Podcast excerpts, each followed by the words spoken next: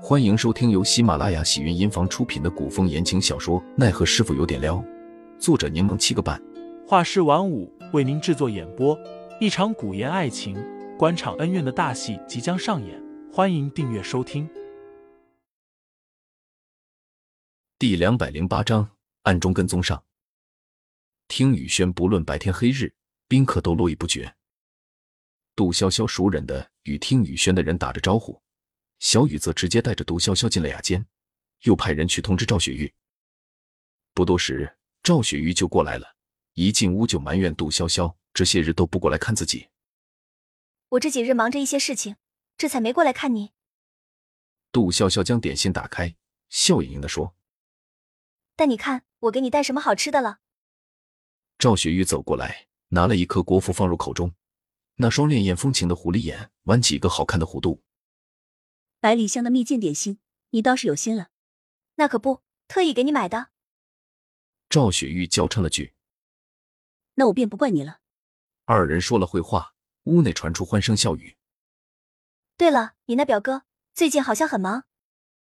赵雪玉纤细白皙的手指捏起一颗蜜饯，送到杜潇潇嘴边，漫不经心的说道：“好像上面交代了任务，也不知在忙些什么。”杜潇潇张口接过美人的头位。八卦兮兮的说：“张启忠之前是不是喜欢魏文南？”赵雪玉在风月场浸润多年，男女之事看得一向清楚透彻。虽说张启忠一直将自己的感情隐藏的滴水不漏，但他也能看出对方对魏文南的感情不一般。赵雪玉笑着反问：“你是怎么看出来的？”杜潇潇扬了扬眉：“我是谁？我杜潇潇冰雪聪明，什么能瞒得过我的眼睛？”赵雪玉笑了起来，答道：“我虽对此事不感兴趣，但也能看出一二的。张指挥使善于隐藏情绪，但对魏小姐确实有些不同。我就说嘛。”杜潇潇又跟着赵雪玉八卦道：“你不知道，这圣旨一下，郑衙内那傻缺。”杜潇潇止住话，又改了口：“郑衙内便过来找张启忠了，看那模样像是来哭诉的，真不知道他怎么想的。”竟然第一时间跑到魏文南的暗恋者面前，控诉自己对这桩婚事的不满。哦，赵雪玉问：“那张指挥使是何表情？”杜潇潇摇了摇头：“我只看到他去找张启忠，不知他们说了什么。但后来张启忠还有心思请我喝茶吃蜜饯，跟平时没什么两样，看不出半分难过。请你喝茶吃蜜饯。”赵雪玉敏锐的捕捉到了点什么。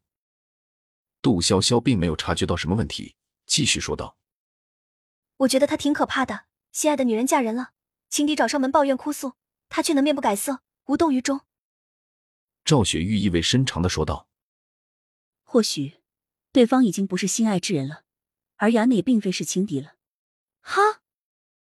杜潇潇满脸蒙圈，赵雪玉却只是笑笑，问他：“已经到年底了，眼见就快过年了。”你不准备回天启宗吗？杜潇潇也想回去，只是汪朝玉的事让他十分在意，而且他任务没完成，若是回去，只怕再也来不了帝都了。最重要的是，他担心自己就这么回去，看不到明年春天啊。我暂时不回去。赵雪玉似也不意外，只是说道：“你一直说天启宗的杜宗主和林大侠对你疼爱有加，只怕他们想你想得紧。”过年儿女不在身边，肯定也会觉得寂寞的。我到时候给阿爹写封信，他会理解的。赵雪玉劝道：“现在回去还来得及，到时候还能陪他们过个团圆年。”杜潇潇微微眯眼，疑惑的盯着赵雪玉：“我怎么觉得你想让我回去啊？”赵雪玉弯起嘴角，眸光盈盈，为杜潇潇添了茶：“我倒是希望你不回去的。”你不回去，刚好可以在这里我一起过年。只不过我一直听你说，你阿爹和林叔最疼爱你，担心新春佳节长辈过于思念你而已。赵雪玉的话难免让杜潇潇产生忧思之情，她也很想念杜轩奇和林峰。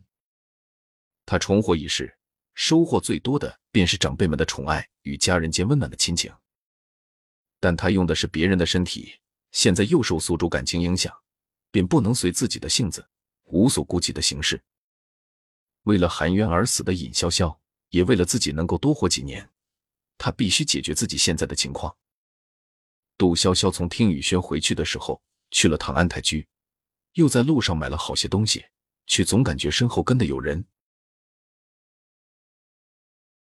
听众老爷们，本集已播讲完毕，欢迎订阅专辑，投喂月票支持我，我们下集再见。